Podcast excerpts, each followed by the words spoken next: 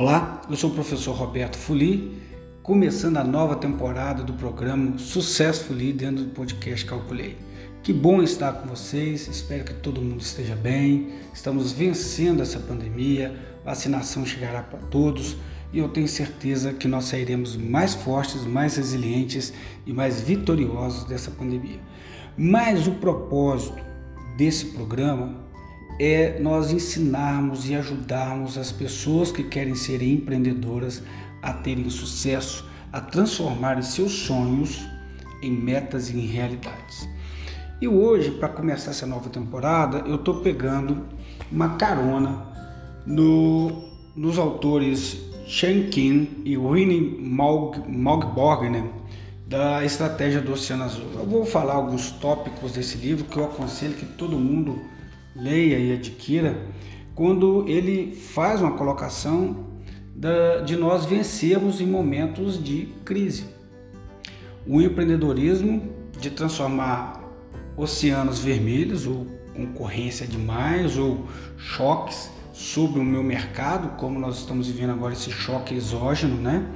É, fora de controle de qualquer empreendedor sobre o seu próprio mercado por causa da pandemia Covid-19 e como transformar isso em oceanos azuis. Um oceano que você pode navegar. E ele fala que a primeira coisa é você criar seu próprio oceano. Né? Como você foge de um mar de concorrência ou de um choque, criando o seu próprio oceano. E para isso você precisa ter ferramentas e modelos de análise para entender o mercado que você opera e como você pode inovar nesse mercado. Criar o Oceano Azul é inovar, é criar um novo mercado.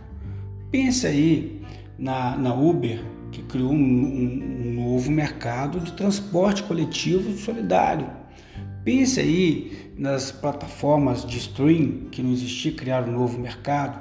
Pense que até 10 anos atrás, 12 anos atrás, não tinha smartphone, não tinha todo esse arranjo produtivo tecnológico. Então, como eu fazer é, para formular né, esse novo mercado. Para formular esse novo mercado, essa estratégia, eu vou reconstruir as fronteiras do mercado. Eu vou me ater ao panorama geral e não apenas aos números. Nós temos que correlacionar os dados estatísticos, a estratificação de informações com o panorama geral. Enxergar além da demanda existente qual a demanda que pode ser suprimida? O que, que pode ser agregado ao que está sendo ofertado hoje? Você pega a educação, teve um grande choque na, nas aulas presenciais, podendo ter aula presencial. Quanto está crescendo de cursos EAD, de pós-EAD, de cursos livres? Pessoas que precisavam aprender empreendedorismo tiveram que comprar cursos livres e além da demanda. E acerte a sua sequência de estratégia. A estratégia é o plano de como você vai atingir a sua visão e a sua missão. E aí você vai colocar em prática sua tática. Então, primeiro você vai olhar para dentro, para implantar sua estratégia de Oceano Azul, é vencer suas barreiras organizacionais. Nesse momento de pandemia, reinvente o seu negócio, reinvente os seus processos, suas funções. Agregue pessoas que sejam fundamentais para você nesse propósito. E aí eu quero fazer com vocês aqui uma reflexão é, rápida de três pontos, porque o podcast nosso aqui ele sempre é um tiro curto para você poder ouvir aonde quer que esteja de forma rápida.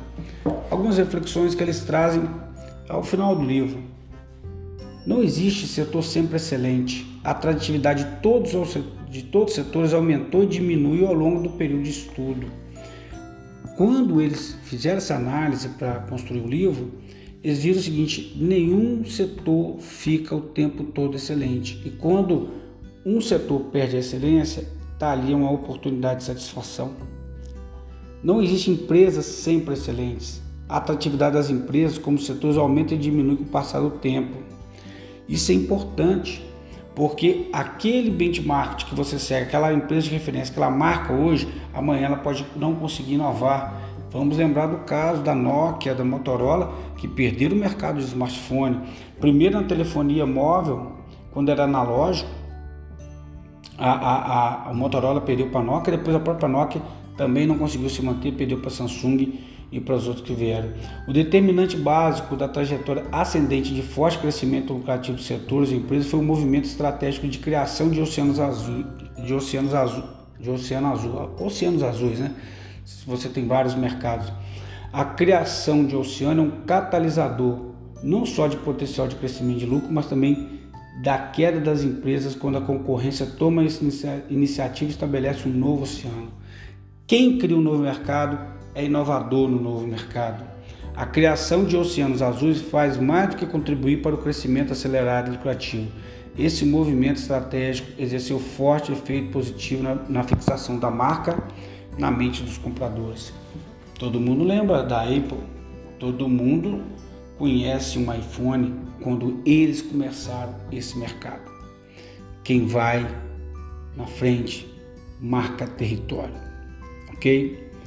Boa a estratégia do Oceano Azul, excelente livro para ser lido.